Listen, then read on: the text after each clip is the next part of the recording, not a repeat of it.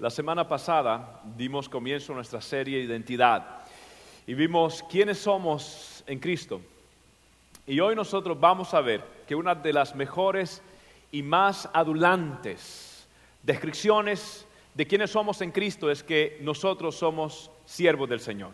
Diga conmigo, siervo soy del gran yo soy. Diga conmigo, siervo soy del gran yo soy. Una de las personas que más impactó mi vida es el doctor John Cook. En 1975, este hombre, después de ser un científico de la NASA, un hombre que fue catedrático de la universidad en Arizona, un hombre que fue doctor de cabecera, director ah, en el Hospital Bethesda Memorial en Nuevo México también, un hombre que trabajó con niños eh, desahuciados por la ciencia médica, un hombre que tenía tantos títulos, tenía una carrera tan prominente, tenía un futuro tan grande. Sin embargo, el doctor John Cook en 1975 dejó todo lo que el mundo tenía que ofrecerle y se fue a Michoacán, México. Y allá comenzó a abrir un orfanato junto con su esposa Lucy. Y John era un hombre que tenía una gran compasión, era un hombre que tenía un corazón tan grande. Yo recuerdo haber ido a México a compartir momentos ministeriales con John. Y algo que es curioso, que a John nadie le conocía como el doctor John Lawson Cook. Todo el mundo lo conocía como Juanito. Juanito. Y no solamente lo conocían como Juanito, sino que cuando él se identificaba, él no decía, no me digan doctor, no me digan esto, díganme un siervo de Jesucristo. Eso es lo que soy. Y siervo era este hombre. Un hombre que me cuentan sus hijos que a veces mientras iban de camino por las carreteras, este hombre tenía que parar su automóvil, tenía que parar su, vehículo, porque de pronto miraba a alguien en el camino que estaba en necesidad y él, con, su corazón compasivo paraba y detenía. ¿Por qué? Porque quería atender a esa persona, quería bendecir a esa persona. Muchas veces paraba compungido, llorando, porque había una persona que no podía caminar bien. Y el doctor John Cook realmente tocó lo intocable, amó lo despreciable. Era un hombre que estuvo allí para el más necesitado.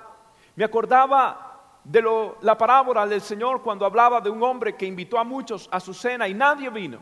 Y luego dijo, vayan por los caminos, vayan por las veredas, vayan por todos los campos y búsquenme al cojo, al ciego, búsquenme al menesteroso, tráiganme al necesitado, invítenlo a la mesa. Y precisamente esto es lo que este siervo de Dios hizo. Invitó a la mesa a las personas que nadie iba a invitar. Por ejemplo, a Mario. Mario era un niño de cuatro, cinco años. Cuando Juanito, mientras estaba haciendo una de sus jornadas misioneras, mientras iba y predicaba el Evangelio y llevaba cruzadas médicas a las regiones más recónditas y los lugares más remotos, encontró por una selva a un niño sangrando. Este niño había sido brutalmente, bestialmente violado. Había sido golpeado. Habían agarrado palos y le habían dado en su cabeza. Cuatro individuos, cuatro criminales, acabaron con la vida inocente de este niño, que no tenía ni una esperanza de vivir. Pero sin embargo el doctor eh, Juan Cook lo recogió, lo limpió, lo cuidó, no solamente lo cuidó, sino que lo adoptó como su propio hijo. Le dio su propio apellido. Y por a través de múltiples cirugías, múltiples cirugías, este muchacho apenas puede hablar. Mientras yo estaba en el funeral del doctor Cook hace precisamente cinco semanas atrás, y mientras yo estaba mirando aquel mar de personas que llegaban a honrar la vida de un hombre de Dios, miraba a quienes estaban allí. Y estaba todo estrato económico, estaba todo tipo de personas, todo trasfondo intelectual, estaban todas las personas dando respeto a la vida de un hombre, de un siervo de Dios, en la vida del doctor John Cook. La mayoría de ellos indígenas, que hablaban el lenguaje táscaro el dialecto táscaro. Estaba allí, recuerdo que miré a la par y encontré muchas personas en muletas, los cuales habían tenido polio o habían tenido enfermedades y ahora a través de la obra de este hombre habían sido curados, habían sido restaurados, habían sido amados. Este hombre, durante todos esos 34 años de servicio al Señor, pudo curar a 170 mil pacientes. Durante eh, los 14 años que se dedicó netamente al ministerio de evangelístico, pudo alcanzar 5 mil personas para Cristo. Fundó 13 iglesias, preparó muchos hombres y mujeres de Dios, adoptó personalmente 54 hijos, les dio su apellido, los amó, los cuidó, los curó, los vendó y los llevó hasta las universidades, la mayoría de ellos profesionales. Mientras estaba en ese funeral, recordaba cuando no hace mucho yo hice un funeral. Y ese funeral era de un doctor también. Pero en esa ocasión solo había nada más 30 personas en el funeral. Y todos estaban viendo su reloj para poder irse. Todos estaban desesperados para irse. Pero aquí un médico científico, un hombre exitoso, un hombre de gran envergadura, eh, entrega su vida a Cristo y ahora está en este funeral. ¿Sabe cuánto duró ese funeral? El último servicio, hubieron cinco servicios. El último servicio duró nueve horas. Nueve horas. Créame que mis pies los pueden testificar. Porque me dije a mí mismo, no me voy a sentar. Si esos hermanos indígenas están de pie, yo también puedo estar de pie. Y si están alabando al Señor, yo también estoy alabando al Señor. Yo quiero sentir, yo no quiero ser un ministro de papel. Voy a alabar a Dios. Igual, vamos a darle con todo. Y miré hacia mi alrededor y miré cojos, ciegos, personas sencillas, humildes, que este hombre había servido. Que este hombre había demostrado lo que verdaderamente es un siervo del Señor. Y él decía, no me digan doctor, llámenme siervo del Señor. Y si usted le pregunta a Pablo, ¿quién es Pablo? Pablo siempre diría que él es un siervo de Dios. Y por eso yo quiero que en esta noche usted entienda que usted, número uno, nació para servir. Diga conmigo, nací para servir. Si usted lee conmigo las palabras del apóstol Pablo en Filipenses capítulo 1, Pablo comienza su gran discurso, maestro, diciendo las siguientes palabras. Pablo y Timoteo, ¿qué sucede? Siervos de Jesucristo. A todos los santos en Cristo Jesús que están en Filipos. ¿Cómo se identifica Pablo? ¿Se identifica cómo? Como siervo del Señor. ¿Usted nació para qué? Para servir. Efesios dice algo increíblemente poderoso. Preste atención a esta escritura en el capítulo 2, versículo 10. Dice así, porque somos hechura de Dios, creados en Cristo Jesús. ¿Para qué? Para buenas obras las cuales Dios dispuso desde qué? Desde antemano, a fin de que las pongamos como en práctica. Hmm. Es increíble. Dios primero vio el propósito y luego creó a la persona. Dios vio cuál iba a ser específicamente el propósito suyo. Y hay una asignación divina en el reino de Dios que nadie lo puede llenar. Ni el evangelista más grande, ni el pastor más elocuente, ni el ministro más reconocido, ni el teólogo más erudito. Hay algo que Dios ha asignado específicamente para ti. Y Dios vio el propósito, una obra.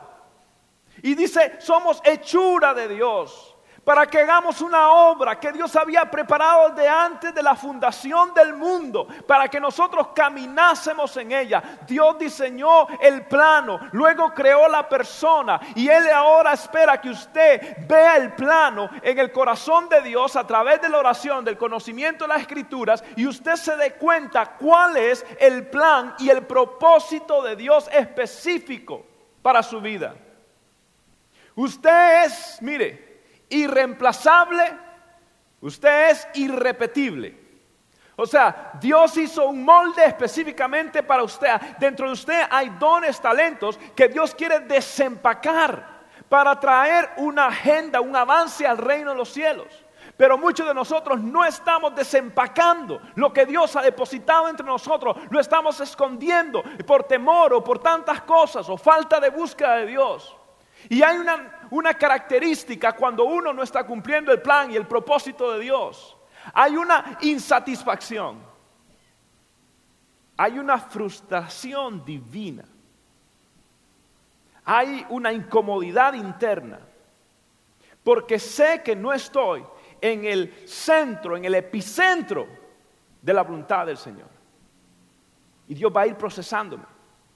Y, Dios quiere que entonces ahora yo descubra cuáles son esas obras que Dios preparó de antemano para que yo pudiera hacerlas y yo cumplir el plan y el propósito de Dios. ¿Cuáles son esas obras? Dios está invitándome a mí a que yo sea negociante, a que yo sea eh, un socio de Dios. Imagínese usted. Dios tiene una compañía y Dios le está diciendo, ¿quiere ser mi socio? Wow. Dios le está invitando a usted que usted sea socio de Él para cumplir el Evangelio de Jesucristo, el programa más importante sobre la faz de la tierra. Escúcheme, solo lo que usted hace para Dios va a permanecer. ¿Escuchó? Dígame qué va a permanecer en la tierra. La Biblia dice que será lavada por fuego. Nada, todo va a desaparecer. ¿Qué va a permanecer? Lo único que va a permanecer es que lo que usted hace por Dios. Usted sabe que a los muertos les ponen eh, eh, eh, su saco y saben que la mayoría de los sacos de los muertos no tienen bolsillos. Se lo digo. He estado frente a muchos. Aparentemente tienen una, pero no tienen bolsillos.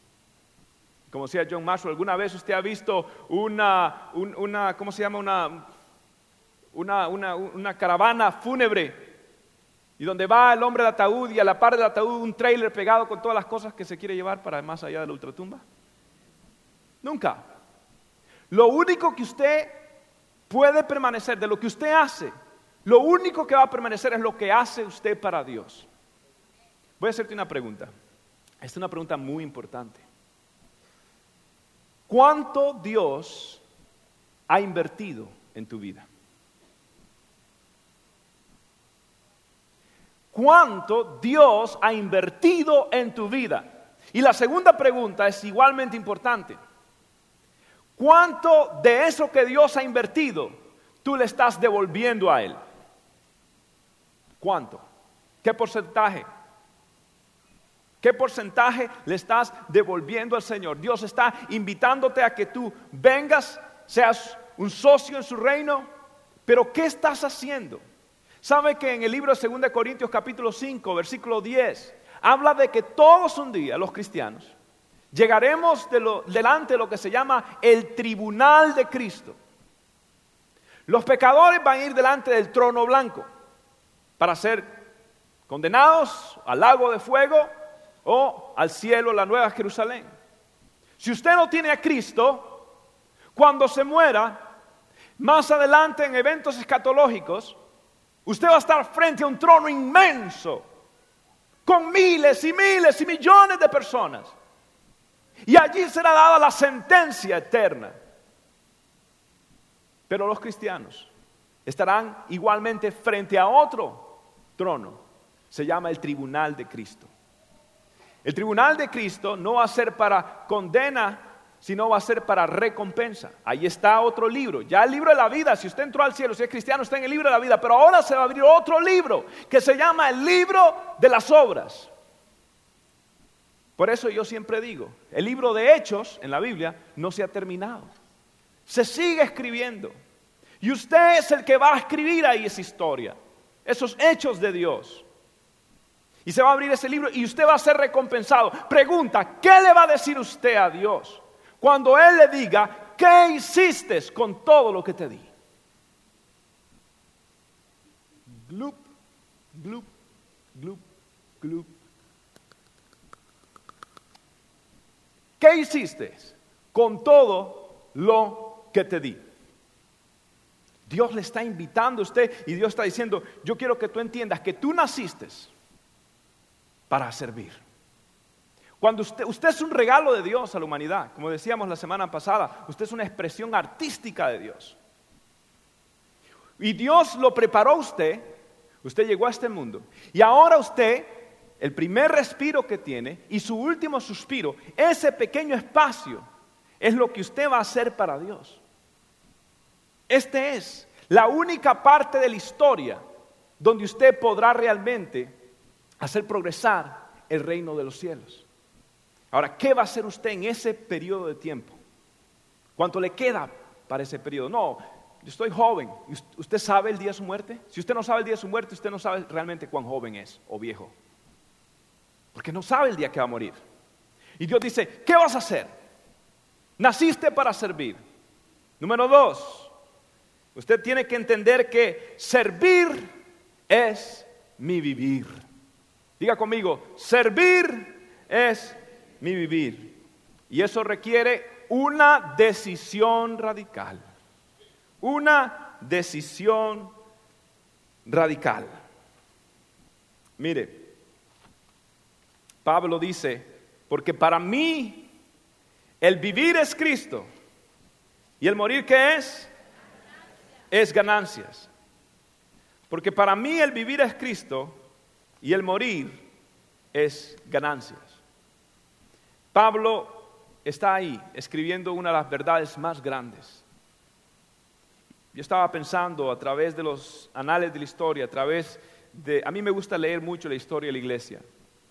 Cada vez que yo me paro en un púlpito, yo siento la responsabilidad de que de mí, sobre mi hombro, está la historia de los mártires de la iglesia.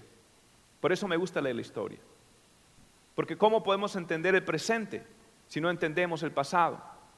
Tenemos que saber de dónde venimos para saber a dónde vamos. Una vez a Albert Einstein se le perdió el ticket y el que cobraba le dijo, ¿dónde está su ticket? No, no lo sé. Ah, no se preocupe, pero usted, usted sabe quién es, usted es Albert Einstein, no se preocupe. No, yo sé que soy Albert Einstein, el problema es que no sé a dónde voy ahora. Usted tiene que saber hacia dónde va. Tiene que ver qué ha, qué ha sucedido, qué, qué ha pasado allá. Dios lo va, Dios va a ir formando su vida. Usted tiene que entender cuál es el propósito de Dios para mi vida. Y, una de las cosas que a mí me gusta precisamente es leer la historia, por eso, porque me da conciencia de la historia de la iglesia. Y cuando yo pienso, yo siempre hago una pregunta, ¿qué motivaba a esos grandes hombres de Dios a hacer lo que hicieron? ¿Qué motivó a David Brainer? Un chico, un joven, que dejó todo con tal de ir a servir a Dios en los pieles rojas en el estado de Georgia. Este muchacho por fin tuvo una novia, su enamorada, llamada Jerusa Edwards, hija del gran predicador Jonathan Edwards. Y este muchacho se dio cuenta que él estaba enfermo en su último viaje misionero, había adquirido algún tipo de enfermedad o anemia, y él se dio cuenta que no tenía mucho tiempo de vivir. ¿Sabe qué hizo? Pospuso sus planes de boda y se dedicó y se fue a Georgia a servir con los pieles rojas. Se fue a, dedicar su vida. Cinco años pasaron. Se debilitó. Y decidió ir a ver a Jerusalén, su amada. Y mientras iba hacia allá, tocó la puerta. Debilitado, se desplomó frente a la puerta. ¿Sabe quién abrió la puerta? Jerusalén. Y ahí sostuvo en sus brazos a su agonizante amado, que había renunciado a todo con tal de acabar la carrera. Y mientras él jadeante, mientras él luchaba por su último respiro, respiro, Jerusalén le daba cariño. Y lo último que Jerusalén recuerda y que está grabado en su biografía es que David Brainer decía, oh Señor, no retardes tu carroza. Oh Señor, anhelo verte, mi Jesús. Anhelo glorificarte, mi Jesús. Señor, envía tu carroza para llevarme a tu presencia. ¿Qué motivó a David Brainer? 29 años entregó su vida en un octubre para Dios. ¿Qué motivó a David Livingstone, David Livingstone, de Inglaterra? Un joven que a la edad de seis años escuchó a un predicador que había ido al África y decía que cada vez que veía el humo en las comunidades africanas, se preguntaba y se decía a sí mismo, en esas comunidades nunca se ha puesto el pie de un misionero cristiano. Y a esa edad tan pequeña, David Livingstone dijo, yo quiero ser ese misionero, yo quiero ser el que va a ir donde haya, donde haya humo, donde haya comunidades, ahí voy a ir yo y voy a llevar la palabra del Señor. Se dedicó a estudiar la palabra de Dios, aprendió el griego desde muy joven. Y a los 23 años, después de haberse graduado, después de haber obtenido doctorado, después de haber sido un muchacho de éxito, David Livingstone se fue al África. Y allá sirvió al Señor por 60 años. Allá fue que tuvo que enterrar a su esposa. Su padre murió y, y, él nunca pudo estar ahí para ver el funeral de su padre. Y este hombre impactó todo un continente. El primer mapa hecho por alguien fue el de David Livingstone de África. El hombre que trajo y tradujo la escritura. El hombre que tenía una mano eh, eh, averiada porque lo había mordido un león africano. Un hombre que tenía un problema en una pierna. Un hombre cojo, casi manco y ciego de un ojo por un golpe en una rama. Este hombre era el, que, el, hombre que había impactado. Hace poco estábamos en el castillo de San Felipe, mi esposo y yo, y nos tomamos una foto frente a un paladín. Y ese paladín tiene una particularidad, tiene una pierna de palo, le falta un brazo y es, le falta un ojo, pero está con su espada. ¿Cómo se llama? ¿Alguien se recuerda? ¿Cómo? Eso mismo. Con su espada, vengan, que así voy a pelear. Pero hoy nosotros los cristianos tenemos un granito en el zapato, uy, no puedo ir a la iglesia. ¿Qué pasó con los David Livingstone? Que dejó todo y sirvió al Señor ¿Qué pasó con David Livingstone? Cuando murió y lo encontraron muerto de rodillas. Murió orando. ¿Qué pasó con esa pasión? ¿Qué fue lo que motivó a William Borden? Un joven cuando en 1921 empezó a desarrollarse la industria de la leche. Y hasta el día de hoy tenemos la famosa leche Borden. William es parte de esa familia y decidió dejar la fortuna, toda la fortuna láctea de su familia y se dedicó a ir a servir al Señor. Y este muchacho, graduado de Yale, dejó todo y fue a servir al Señor y murió de hambre. Murió con, con una meningitis cerebral. Murió y cuando lo encontraron a este hombre tan millonario, tan rico, habiendo servido al Señor, encontraron en su diario las tres últimas expresiones de él. Fueron sin reservas, sin retroceder. Señor, voy a servirte sin reservas, sin retroceder y sin remordimientos. Y allí encontraron el cadáver de un hombre que dijo, sin reservas. Me entregué al Señor sin reservas, me entregué a Cristo sin remordimientos y nunca retrocederé jamás. ¿Cuál es esa fe? La fe de Grover Wilcox, un hombre que sirvió su iglesia por 40 años y a la edad de 75 se retira. ¿Y sabe qué hace? En vez de venirse a la Florida, recientemente, hace 10 años sucedió esto, en vez de venirse a la Florida, ¿sabe qué hizo? Se fue a las islas híbridas a servir al Señor, la costa pacífica, por allá. Empezó a servir al Señor y fundó a 11 iglesias. Y ya viejito empezó a predicar el Evangelio por toda esa zona. Y recientemente se cayó y murió. Grover Wilcox. ¿Qué motivó a Grover Wilcox? ¿Qué era lo que había dentro de David Livingstone? ¿Qué era lo que había dentro de William Borden? ¿Qué había dentro de Johnny Cook? ¿Qué había dentro de Pablo? Porque para mí el vivir es Cristo y el morir es ganancia.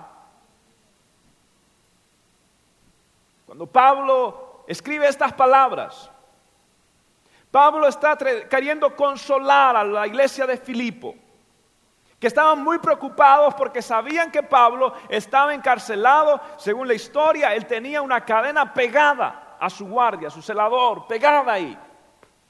No podía moverse.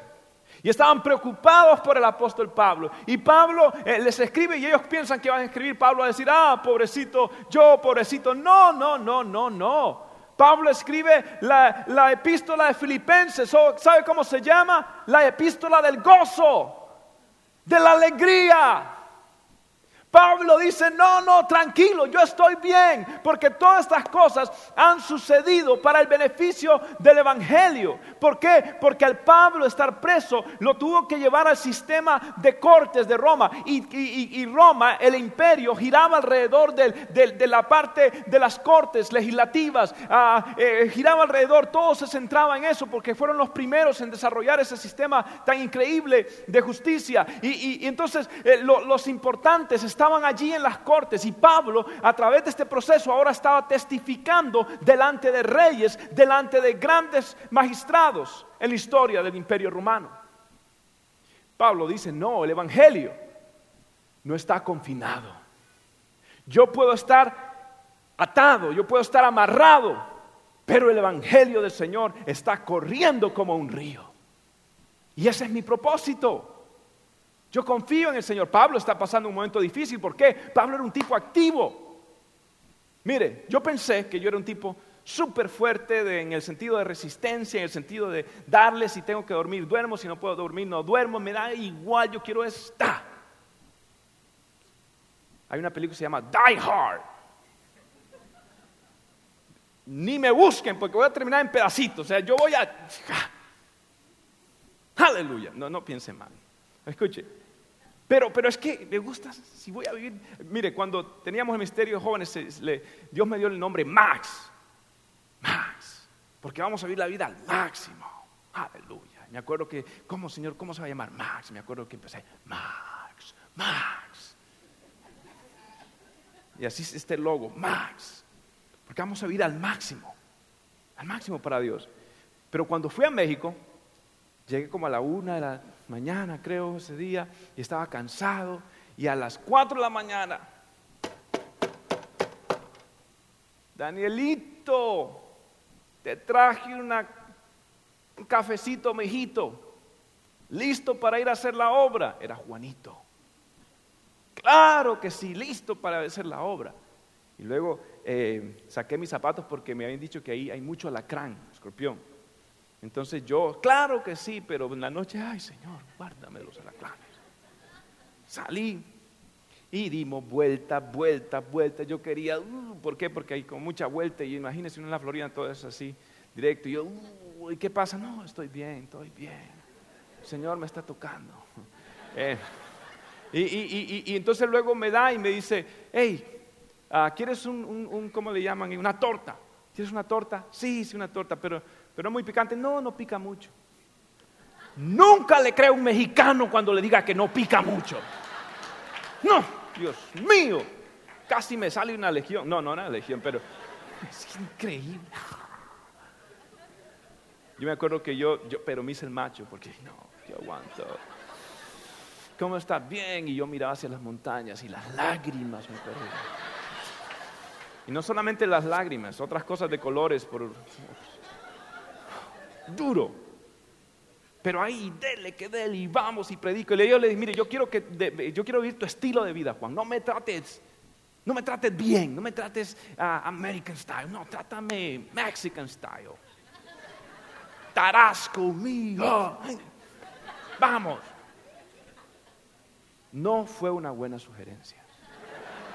Ese no va a ser conocido como uno de mis mejores momentos de inspiración divina. Dios mío. Cuatro días yo llegué a Miami gateando. Dios santo. Este hombre dormía de, dormía de camino en camino y predicaba en iglesia, iglesia, Dios mío. ¿qué, ¿Qué era lo que lo motivaba? ¿Qué era este empuje que tenía? ¿Sabe cuál es? Que él tenía una decisión radical. La primera expresión es, porque para mí ¿Sabe por qué? Porque el contexto en el versículo 18, 19 20 es aquellas personas que predicaban a Cristo por intereses, por levantar una autoimagen, por ganancia deshonesta.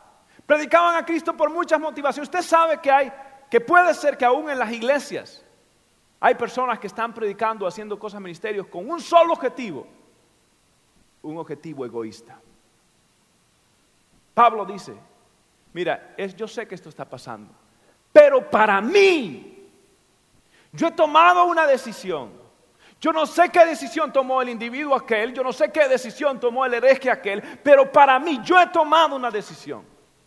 Si para ellos esa es todo su vida, no, para mí el vivir es Cristo. El morir es ganancia. Pablo dice, hay tres niveles, persona, propósito, presencia. Y Pablo dice, eh, persona es el que hace lo que quiere.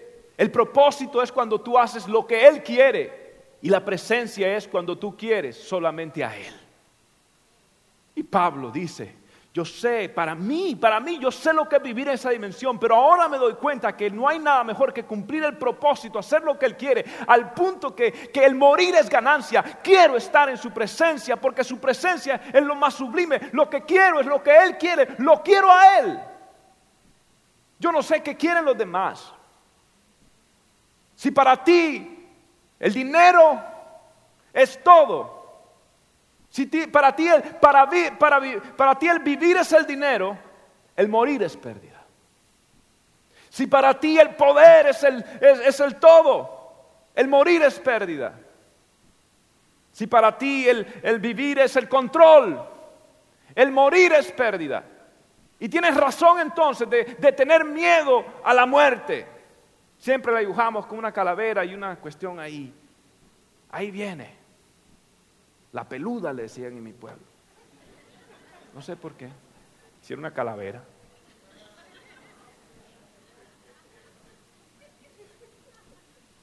Pero ahí viene. E, y eso, pero, pero Pablo dice, no, yo no tengo miedo a la muerte.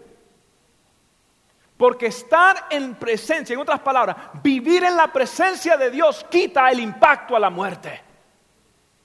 No hay impacto a la muerte. No me asusta morir si he aprendido a vivir para Él. He tomado una decisión. He puesto mis manos en el arado. No volveré atrás. No negociaré en la mesa del enemigo. Se acabaron mis sueños mediocres. Se acabaron mis intentos a medias. Se acabaron sueños tímidos. Visiones sin colores. Se acabó la miopía. Me voy a levantar, decía Pablo. Voy a entregarme completamente. Voy a vivir para el Señor. Voy a entregar mi vida a la causa del Evangelio. Porque para mí el vivir es Cristo y el morir es ganancia. He tomado una decisión y es una decisión radical. Una decisión que no hay negocio. Yo quiero decidir por el Señor. En 1988 se jugaba la Serie Mundial de Béisbol entre los Dodgers y los Atléticos de Oakland. En ese momento, uno de los jugadores más importantes de los Dodgers, Kirk Gibson, se averió un brazo, el bateador principal. Y ahora los Atléticos, que eran muy favoritos a ganar la Serie Mundial, estaban con su gran eh, cerrador. Iba al bate Anderson, el de los Dodgers, pero no era un gran bateador. Y eran el noveno inning, dos outs. Y ya dos strikes. Y, este hombre hizo algo tremendo, algo inusiasto. Cuando, cuando iba a salir, cuando iba a salir Aaron, cuando iba a salir este hombre al bate, Tommy la sorda hizo un cambio. Y puso a el que estaba, el que estaba afectado, el que estaba, el que estaba con su brazo mal. Puso a Kirk Gibson. Y los, los espectadores del estadio empezaron a salir, empezaron a salir porque no querían ver la pérdida de sus amados Dodgers de Los Ángeles. Y empezaron a salir del estadio, empezaron a salir del estadio, no querían ver cómo su equipo iba a ser al último momento. Y ahora ponen a este muchacho que está mal del brazo. Y se empezaron a salir. Pero no sé cómo, Kirk Gibson con toda la fuerza de su vida, con todo, de pronto pega un batazo y la bola se va, se va, se va, se va, se va, se va, se va. Y hay una toma donde la cámara sigue la pelota que estaba saltando el jardín izquierdo, que estaba eh, conectando un tremendo cuadrangular, un home run, y capta la señal ahí. Y en esa señal en el aire se ve afuera del estadio y se ven un montón de luces rojas. ¿Saben quiénes son esas luces rojas? Era de los fanáticos que oyeron por la radio home run, home run, cuadrangular, cuadrangular, Kirk Gibson. ¿Y saben qué hicieron? Frenaron. No lo podían creer. Y ellos habían perdido un evento histórico porque habían perdido su fe y su confianza. Yo no quiero que los momentos históricos de Dios me encuentren en un parqueo porque he perdido la fe, la esperanza y la motivación. Voy a seguir peleando, voy a seguir confiando, voy a seguir esforzándome porque yo sé que al final nosotros ganaremos. Yo sé que la victoria está asegurada. Mi Cristo está al bate. Satanás, el pitcher, está nervioso. Y en la cruz del Calvario y en el Gólgota agarró el bate y dijo, sorbida es la muerte consumado este telestai cuadrangular, el precio ha sido pagado. Honrón, mis amados, corran a casa, corran a su home. El Señor les ha dado la victoria y tenemos a Cristo que es nuestro vencedor y llevó cautiva la cautividad y ha dado dones a los hombres. Yo tengo la victoria en Cristo Jesús, pero no voy a esperar en un parqueo, no voy a esperar en las regradas, no voy a esperar. Métase al juego, métase al equipo, dele con todo, pegue pégale, pégale cada vez que tiene que servir, cada vez que tiene que hacer algo. Sirva a Dios, dele con todo. Si va a predicar, hágalo con ganas. Si va a cantar, hágalo con ganas. Si va a servir, hágalo con todo. Todo. Porque para mí el vivir es Cristo y el morir es ganancia. Oh, no. No voy a vivir una vida indiferente. No voy a vivir una vida insípida. Dele con todo. Dese, entréguese a Dios. Sepa lo que es servir al Señor. Todo hombre y mujer de Dios ha tenido que tomar una decisión, ha tenido que tener un dilema y ha tenido que tener determinación. Pablo tuvo también un dilema, es un dilema espiritual. Filipenses 1, 22, 23 dice, ahora bien, si seguir viviendo en este mundo representa para mí un trabajo fructífero, ¿qué escogeré? No lo sé. Me siento presionado. Hay dos posibilidades. Deseo partir y estar con Cristo, que en mi opinión es muchísimo mejor, pero por el bien de ustedes es preferible que yo permanezca en este mundo. Mire, Pablo está diciendo, tengo un dilema. Yo por, un lado, yo quiero estar con ustedes, Por un lado, yo quiero estar, gracias yo, yo quiero estar con ustedes. Pero por otro lado, yo quiero estar con Cristo, yo quiero servir al Señor. Yo quiero estar, mire, Pablo no quería escapar, sino que él quería disfrutar de Cristo. Eh, me quiero ir, no es escoger entre el bien y el mal, sino entre dos cosas buenas. Y, estoy, como decía Pablo, estoy como No sé qué escoger, no sé qué hacer. Es como mi hijo, el otro día le digo, hijo, ¿qué quieres? ¿Helado o ver una película? Ayer fue esto. Y me dijo, ajá. Esa no es exactamente la respuesta que estaba esperando, pero la que me estaba sospechando. ¿Película o helado? Ajá. ¿Y sabe qué termina haciendo? Popcorn, película, helados, eh, nachos con queso, doble. Y funnel cake. Suéltame ahora. Prendo toda caloría. También el otro día, son tremendos, son, es tremendo, mis hijos son tremendos. Algo le tuvieron que sacar a la mamá. El otro día estaba, no voy a decir nombre porque eh, no quiero culpar a ninguno de mis hijos, pero, pero el otro día mi esposa le da 50 centavos a uno de ellos. Entonces viene y viene a donde mí me dice, papi, ¿dónde están mis 50 centavos? O sea, como que el hombre es el dueño del condominio y va al arriendo, pidiendo arriendo a todo el mundo la renta. ¿Dónde están mis 50 centavos?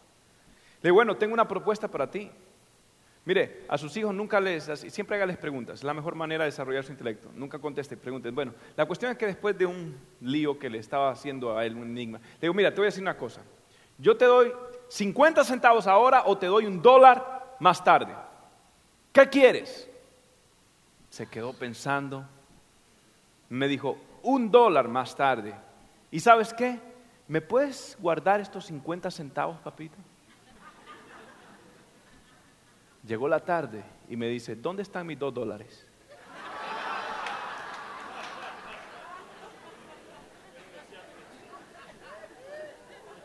Chacho, la sangre cubana, yo te digo que, yo te digo a ti,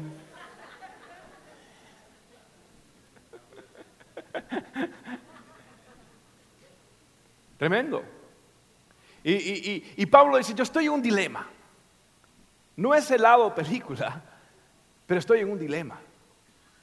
Y es que Pablo se dio cuenta, mire, una de las cosas importantes es que Pablo se da cuenta que su vida es, usted fue hecho para la eternidad. ¿Sabe eso? Usted fue hecho para la eternidad. Usted es un inmortal. ¿Sabe que usted es inmortal? Usted es inmortal. Todos son inmortales. Su suegra es inmortal. Imagínese. No se preocupe. También las huestes del enemigo lo son. Pero, pero, escuche, inmortal, usted es inmortal. Usted va a vivir con Cristo eternamente o usted pasa donde? En condenación eterna. Usted es inmortal, usted decide dónde pasa, pero usted es inmortal en sí. Usted no, no, usted, su cuerpo va a fallecer, pero usted, su espíritu nunca va a dejar de morir. Nunca, va a vivir siempre, va a estar siempre vivo. Entonces, Pablo se da cuenta de esto. Por eso Pablo dice en 2 Corintios 4, 18, un texto tremendo, dice, así que no nos fijamos en lo visible, sino que en lo invisible, ya que lo que se ve es que pasajero, mientras que lo que no se ve es que eterno. Pablo está diciendo, mire, a usted es eterno. Entonces, como usted es eterno, piense en la eternidad, tome decisiones en la eternidad. Mire, esta vida, esta vida, yo estoy en cuenta regresiva. Usted también está en cuenta regresiva. Ah, mientras usted está ahorita sentado, hay un montón de células que se están muriendo. Algunas se están regenerando, pero no las del cuero cabelludo, hombres. Este, estamos degenerándonos, ¿ok? Eh, usted, su, su reloj ya le dieron vuelta. Ya la, arenita está de, a pique. Así. Ta, ta, ta, ta. Y por eso se está despareciendo el pelo a algunos caballeros. la arenita está cayendo. La arenita está cayendo. Ya usted está en cuenta regresiva. La vida es corta. La vida es bien corta. Por eso vale la pena vivirla para Dios. Si la vida es corta, la mejor manera de invertirla es con el Dios eterno y servir a Dios, porque lo único que va a permanecer es lo que usted hizo para Dios. Lo demás va a ser olvidado, pero lo que usted hizo para Dios va a permanecer y va a ser grabado en esos libros de las obras y delante del tribunal de Cristo será expuesto, ya sea que su obra sea basada en oro, en paja o en heno, como dice la palabra del Señor. Va a ser manifiesta toda su obra, porque Dios va a juzgar las intenciones del corazón del hombre, dice la palabra del Señor. Pero esto es hecho para la eternidad. La vida para mí es como una coma, una coma en la enciclopedia de la vida. ¿Por qué entonces vivimos afanados? Pablo dice, pongan sus ojos ¿dónde? En las cosas de dónde? De arriba. ¿Por qué está tan preocupado con la cuenta?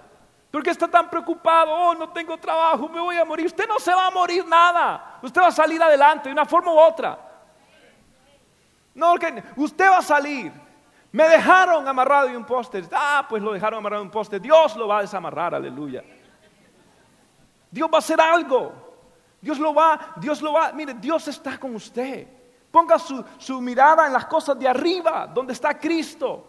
Enfóquese en lo importante. ¿Por qué se enfoca en tantas cositas? Por eso vivimos como resentidos, peleones, quejosos, preocupados, arrugados ¿Por qué? Porque todo es que vivimos, ¿sabe cómo? A flor de piel.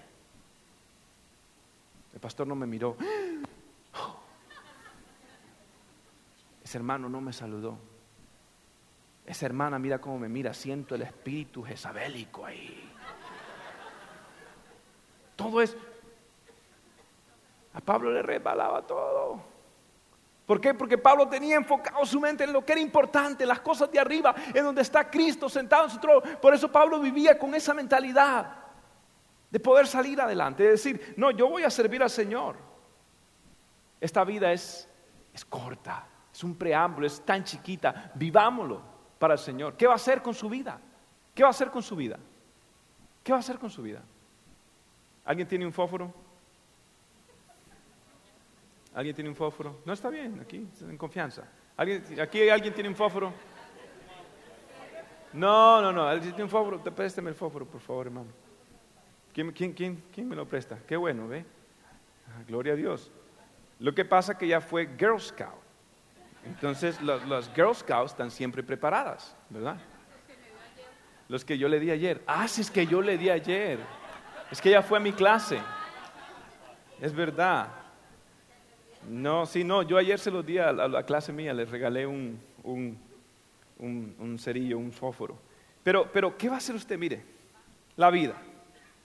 Hay personas que la viven, la viven y, viven y están en la vida y tienen la vida en la mano y siguen pensando en, tantas cosas, ah, en, en el mall, viven pensando en la vida, viven pensando en cosas, viven distraídos. ¿Y ellos qué están pensando? La vida y qué está sucediendo con la vida. ¿Qué está haciendo con la vida? ¡Está quemándose!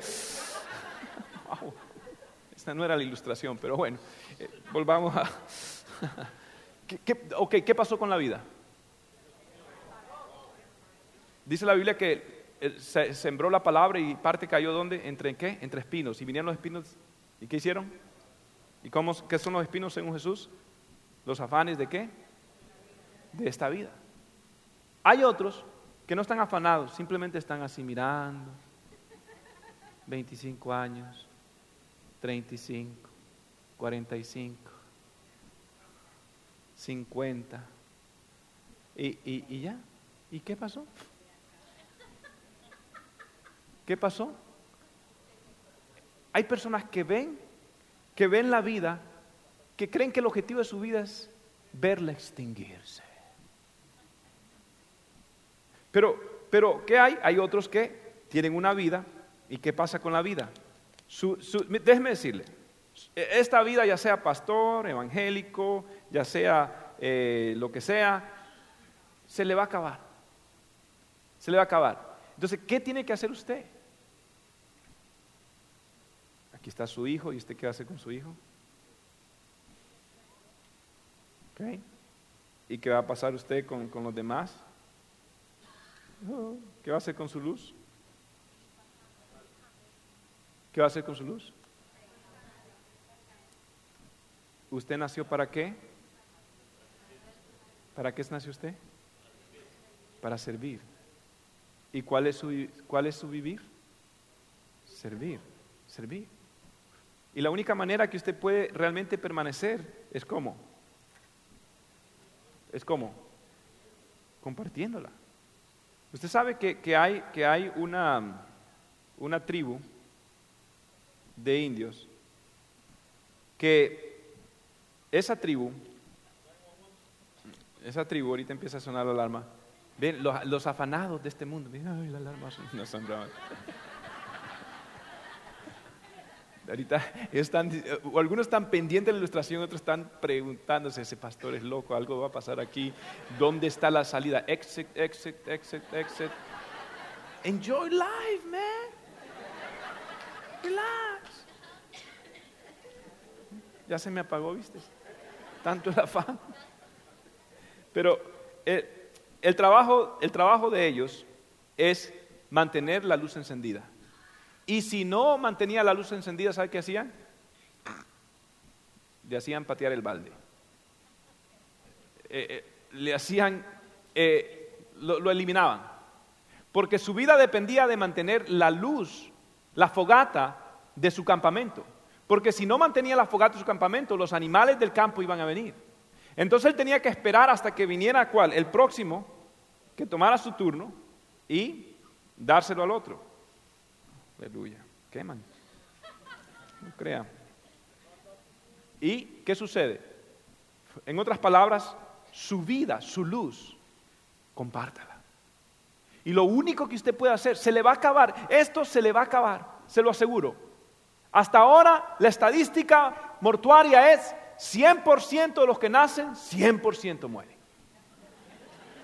No he visto un cambio en esa estadística. De algo estoy seguro, que usted se va a morir.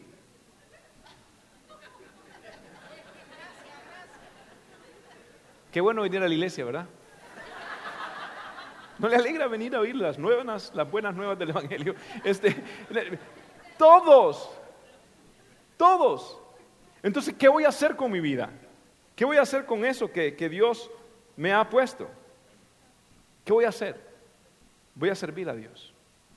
Alguien dijo, usted no es humano, usted no es un humano que tiene una experiencia espiritual, usted es un espíritu que tiene una experiencia humana. Es una gran diferencia. Oh, yo soy un ser humano que voy a la iglesia para tener una experiencia ¿cómo?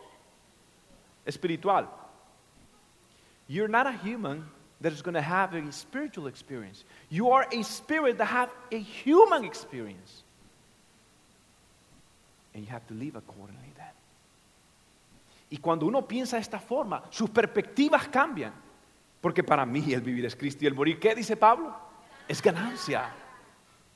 Y, y la vida está, ¿cómo? ¿Cómo usted? La vida está donde? En compartirla, en servir, en darla, en entregarla. E, esa es la vida. Yo quiero por eso agarrar mi vida y servirlo todo. Mire una cosa, yo sé que a ustedes no les gustan esas películas, pero, pero oh, las mujeres no están aquí esta noche, pero, pero yo sí vi Saving Private Ryan. I'm sorry, yo sé, perdón, salvando al, ¿cómo se llama? El cabo Ryan, la película de Tom Hanks, aleluya. Este, yo, yo lo veo en realidad para ver cómo es el mundo espiritual y cómo la batalla espiritual. Bueno, en realidad no, no me interesa la película, Señor, perdóname. Me gusta. Entonces, una de las cosas que me da más rabia en la película es cuando hay un tipo que está con todos los cartuchos y permite que maten a su compañero.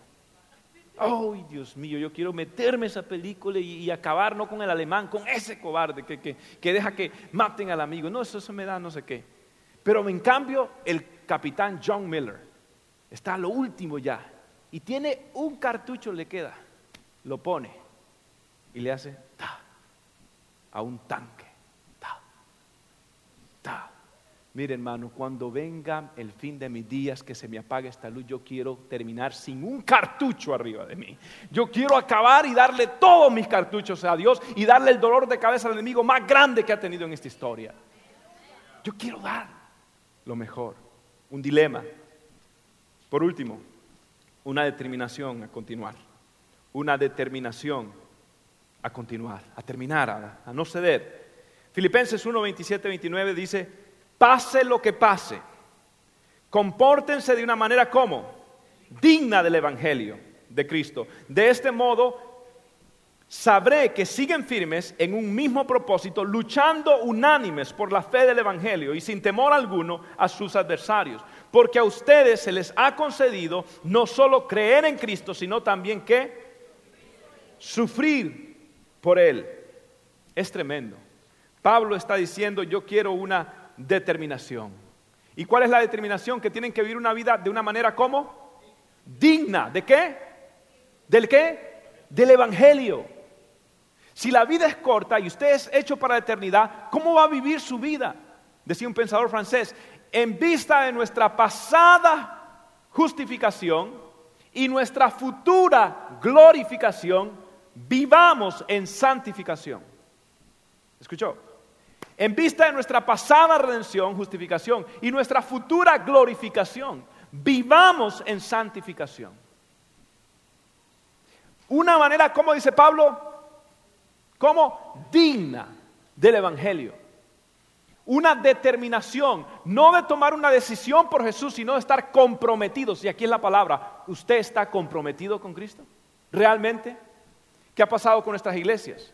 En Estados Unidos 34% dicen haber nacido de nuevo, born again Christians. 34%. Pero ese 34% solo la mitad asiste a la iglesia regularmente. Nada más. ¿Sabe por qué? Porque tomaron una decisión por Cristo, pero no se han comprometido con Él.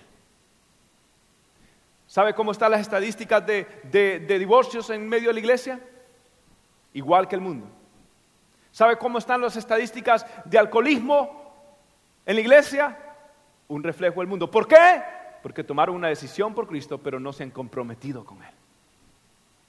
¿Sabe por qué? Porque solamente el 20% de la iglesia sirve en algo. Los demás nada más vienen, pero nunca sirven, nunca se involucran en un grupo de vida. Nunca se involucran durante la semana en tomar una clase, nunca hacen algo, nunca evangelizan, nunca no, nunca. 20%, dos de cada diez cristianos son los que están haciendo verdaderamente la obra del Señor. ¿Por qué? Porque tomaron una decisión por Cristo, pero nunca se han comprometido con Él. ¿Se va a comprometer usted? ¿Se va a comprometer? ¿Tiene usted ese compromiso? El compromiso de Alicia, una chica que enteró que se iba a morir, se enteró de que tiene una enfermedad terminal y fue a hablar con su pastor para que le ayudara a decirle a su esposo porque estaba preocupada que su esposo no iba a entender. Fue y le habló, pastor, ayúdeme. Y Alicia con una calma empezó a preparar su funeral. Dice, pastor, yo quiero que canten este himno, esto y lo otro, con mucha calma, mucha paz. ¿Y sabe qué? Quiero pedirle una instrucción. Yo sé que va a sonar raro, pero una instrucción nada más. Cuando ya me estén preparando en la morgue, dígale que por favor me entierren con un tenedor en la mano. Oh, un tenedor en la mano. Sí. ¿Por qué? Porque mi mamá, que ahora está en gloria, cuando nos reuníamos con todos mis hermanos, que nos reuníamos todos en la mesa, ella siempre me decía, guarda el tenedor, porque lo mejor está por venir. El postre está por venir.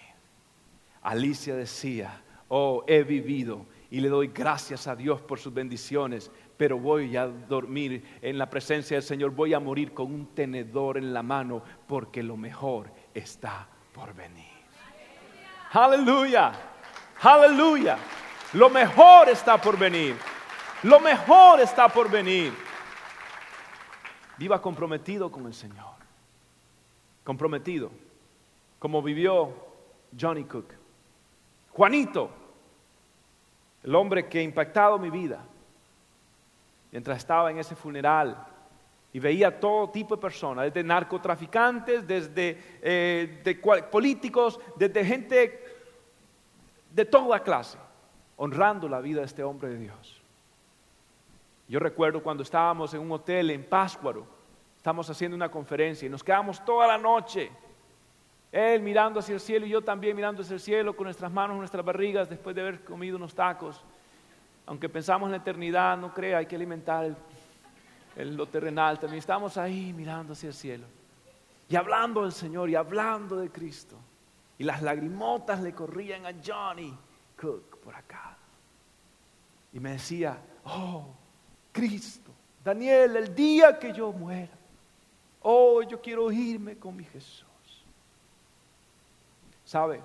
Ese hombre dejó una marca en su vida. Extinguió su luz. Extinguió su luz. Y la vivió para Cristo. Murió. Y murió sin un cartucho. Porque lo entregó todo para Jesús. Lo dio todo. Se comprometió. Tomó una decisión radical. Tuvo un dilema espiritual. Pero siguió con una determinación a continuar hasta el día que Jesús le llame. Una semana antes de Johnny Cook, de Juanito morir, Juanito grabó estas palabras, donde relatan su vida, en este video, donde hablan cuál fue su vida y su legado. Quiero que usted vea y se pregunte, ¿podría yo también marcar la diferencia como lo hizo Juanito? un siervo del Señor. Vamos a ver este video.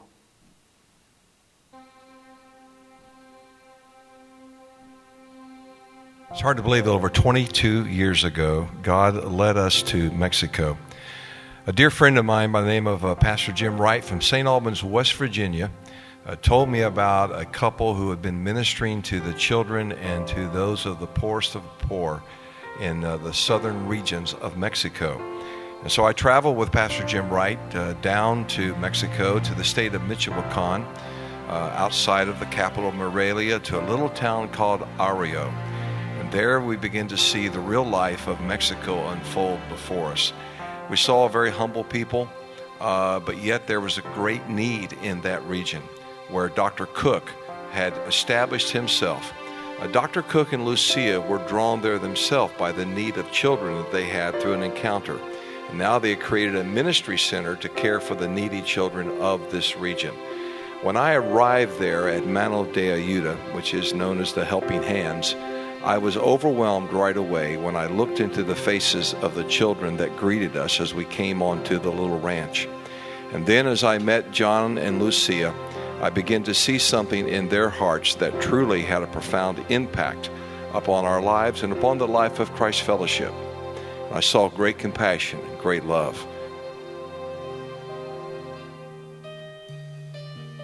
Since 1977, we've had over 200 children come through our program. During in the recent years, we've had 51 of these children adopted. These children have come from extreme conditions, extreme poverty. These kids have been abandoned, abused. Uh, some of these kids have been uh, uh, are products of prostitution. Little Alejandra came to us a year ago, and she and her brother and her sister were abandoned by her mother, a prostitute, in the city of Las de Cardenas. They have come now and have been adopted and are part of our family and a part of the future of Mano de Ayuda.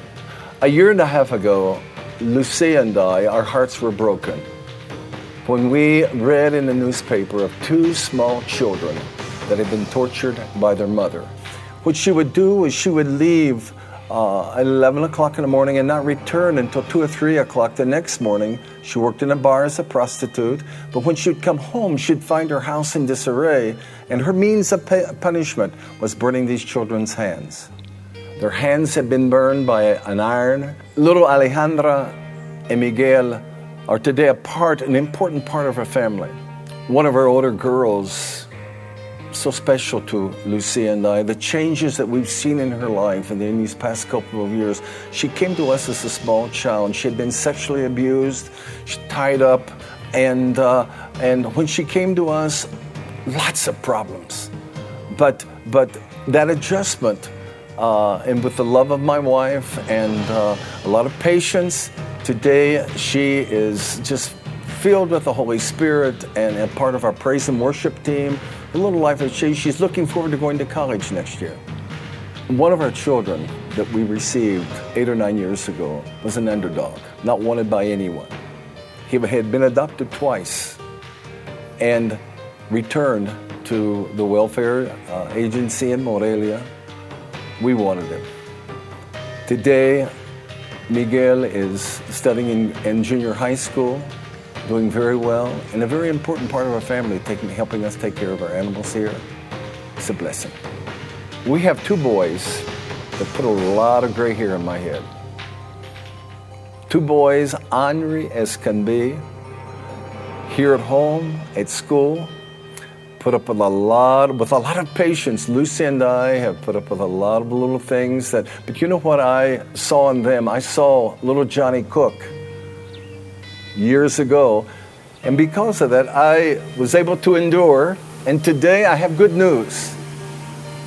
Louise and Jonathan have adapted, have are becoming a real functional part of our family doing great in school. Little Louise makes almost straight A's. Carlos and Christian came to us 12 years ago. Christian didn't have any language skills, couldn't talk. Carlos had burn scars all over his body where his mother had tortured him. Christian, after a few weeks, began to talk. When he came here, he was at that time seven years old. Manuel um, was a beautiful child. Came to us, he was abandoned. Uh, he uh, has taken an interest in music. Today, uh, he is a very important part of our family as a leader. Uh, today, he is uh, really the, the, leader of our praise and worship team at our church in, in, in Rosales. It's an amazing thing to see the change in their lives now that they're in an environment of love and acceptance and security in the family.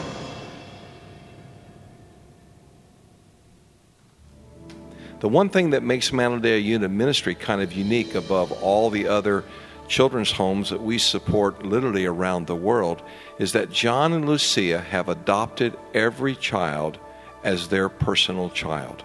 And so they take the Cook name and they become a part of the Cook family forever. We have five in the university and seven in high school, four in junior high, and, and eight in uh, primary school. We've adopted altogether 54 altogether. And uh, the ones that are here are studying. That's our priorities that they study, they have get a good education, and we'll see them through all the way to college. The, the rest are out in the world already, the, they're doing very well. I'm just thankful to the Lord that He allowed us to take these children in since they were little, when they needed it most, actually. And it's just been my pleasure to do it. It's just if I could do it again, I would do it again, all over again. And to see the children interact with one another, loving one another, caring for one another, providing for one another is totally overwhelming. Some of the children, the older high school kids, help me with the, the homework that the, the primary school children have. And I kind of make deals with them. I say, well, if, if I'll stay with the junior high school kids and check their homeworks and, and stick with them, you guys help me with the, with the younger ones with their homework. And they go, yes, mom, we will. And, you know, it helps them feel more like a brother or a sister. And the little one feels more like, you know, he's part of, you know, he's loved and he's cared about, you know.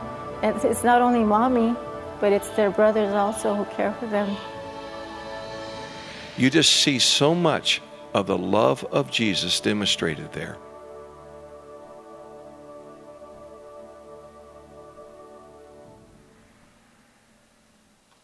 And through the years, we've taken teams down to, to minister there among the children.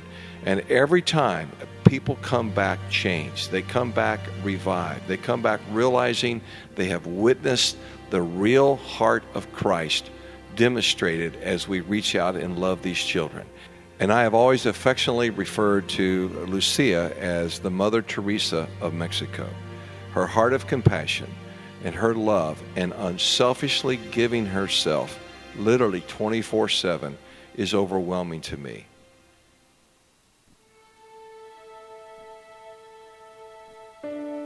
Our program clinic has attended over 100,000 patients during the past 20 years.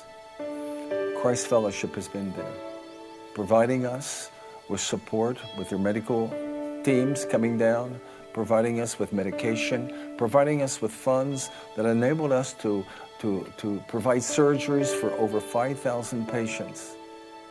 So not only is Johnny trying to bring physical healing to these children and to the people of this region, but he uses that as a tool to open their hearts to the true message of hope and life that's in Jesus Christ. we would have people who would be, you know, receive their medicine, but also they would receive Jesus Christ. They would be uh, informed that Jesus loves them. Uh, to give this free medicine is a key to, to enter into these villages and then, and then you know, spread that, the, the Bible, the Word of God this way. And we've just gained entry into many villages here. And since we've gained entry, that means we've, we've entered with Christ. We've entered with the Word, with, with the Word of the Lord into these villages. That's, that's what's happened since Christ Fellowship has come down with these groups. Johnny and Lucia have always had a holistic approach in trying to meet the needs of the people throughout this region of Mexico.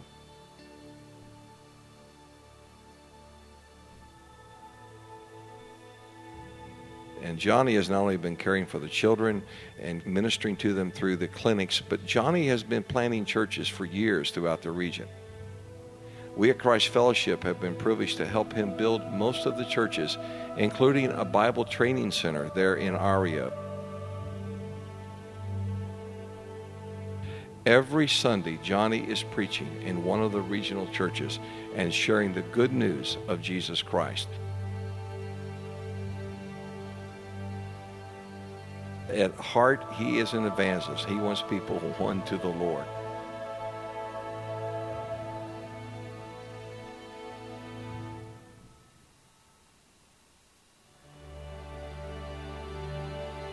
When I think of Mano de Ayuda, I think of Jesus Christ.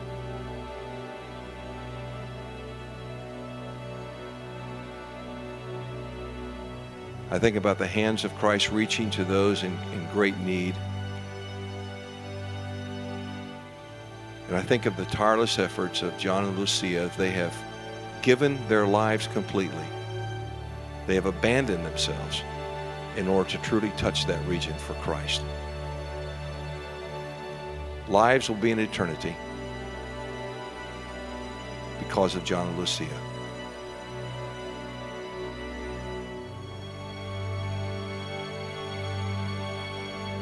And their influence has reached to us here at Christ Fellowship, for they have helped change our hearts and have inspired us to press on to new heights of commitment unto the Lord.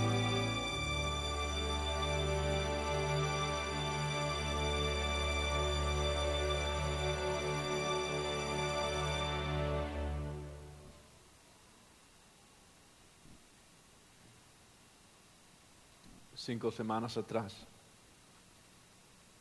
Johnny Cook, Juanito había predicado en esas iglesias. Yo estaba en todas ellas. Y yo sé lo que es predicar en varias iglesias en un día nada más. Se levantó, le dio un beso a cada uno de sus hijos. Le pidió a su esposa que le preparara dos mudadas de ropa. ¿Por qué, Juanito? No sé, de pronto la voy a necesitar. Predicó todo su corazón.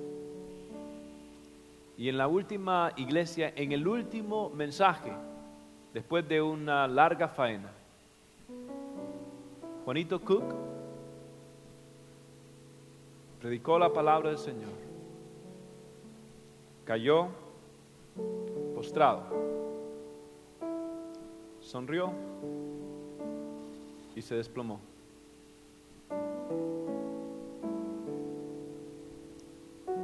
Es increíble que cuando hacíamos el funeral, la sonrisa de Johnny Cook estaba todavía ahí. Y mientras yo miraba a las personas, muchos de ellos por cinco días dormían a la par del ataúd. Nadie quería irse. Nadie quería irse. recordando la vida de un hombre que impactó. En el video, Juanito dice, nadie los quería, pero yo los quería. Por eso que cuando estábamos al final dando el último adiós, yo dije, del polvo eres y al polvo volverás. Tomé mi primer puño de barro y lo tiré. Le dije, alguien me dio una pala y le dije a alguien, por favor, sé tú el primero. Me dijo, no, no, no puedo, no puedo. Le dije a su hijo, Josué, sé tú. No puedo, no puedo. Le dije a su otro hijo, Paco, Paco, no puedo, no puedo. Empecé a buscar y nadie quería tirar el primer palazo. Nadie quería despedirse de Juanito. Me di cuenta que tenía que ser yo. Inmediatamente agarré la pala y cuando tiré el primer palazo y aquella arena dio un sonido sórdido en aquel ataúd, la gente empezó a llorar. Aquel clamor fue increíble, era un, un llanto que nunca me voy a olvidar. Y empecé a llorar y empecé a hacerlo más rápido porque a mí también me dolía. De pronto, un hombre en muletas me pidió la pala. Con una se sostuvo, con la otra lo daba. Luego yo miré alrededor y veo una niña de las adoptadas. Y la gente pues naturalmente se iba con los hijos biológicos de él y abrazarlos mientras era, era una lágrima, era un llanto tremendo. Pero el Señor me dijo, ¿y quién se ocupa de ellos? Porque Él es el único Padre que ellos conocerán. En ese momento vi una niña, la abracé. ¿Cómo lloraba esa niña? Lloraba. Yo ahí, ahí, I lost it. Empecé a llorar también. Verdadero héroe de la fe. Que dijo, porque para mí el vivir es Cristo y el morir es ganancia. Puestos de pie, por favor.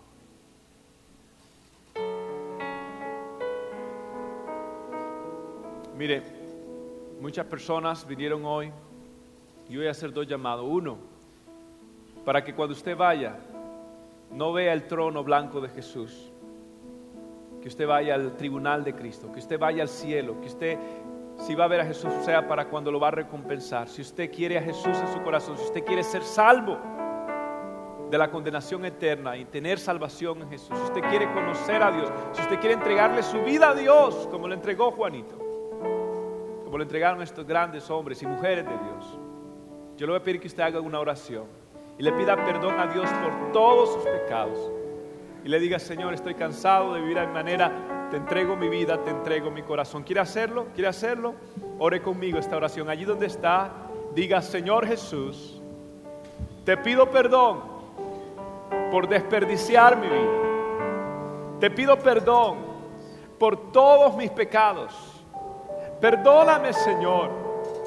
Perdona mi pasado. Lávame con tu sangre. Te declaro como el Salvador de mi vida como el Señor de mi vida. Creo que moriste en la cruz por mí, que resucitaste al tercer día, que pronto vienes por mí. Jesús, te declaro como el Señor de mi vida. Dame tu salvación, dame tu perdón. Me entrego a ti, Señor, desde hoy y para siempre. En el nombre de Jesús. Amén y amén. Voy a hacer una pregunta. ¿Alguien hizo esa oración por primera vez? Si usted hizo esa oración por primera vez, levante su mano izquierda derecha, pastor, yo oré esa oración y lo hice corazón. Si usted lo hizo, levante su mano izquierda derecha diga, pastor, yo lo hice, ¿alguien lo hizo? En esta noche alguien hizo esa oración, Dios le bendiga. ¿Alguien más hizo oración? ¿Alguien más hizo esa oración? ¿Alguien más? Levante su mano.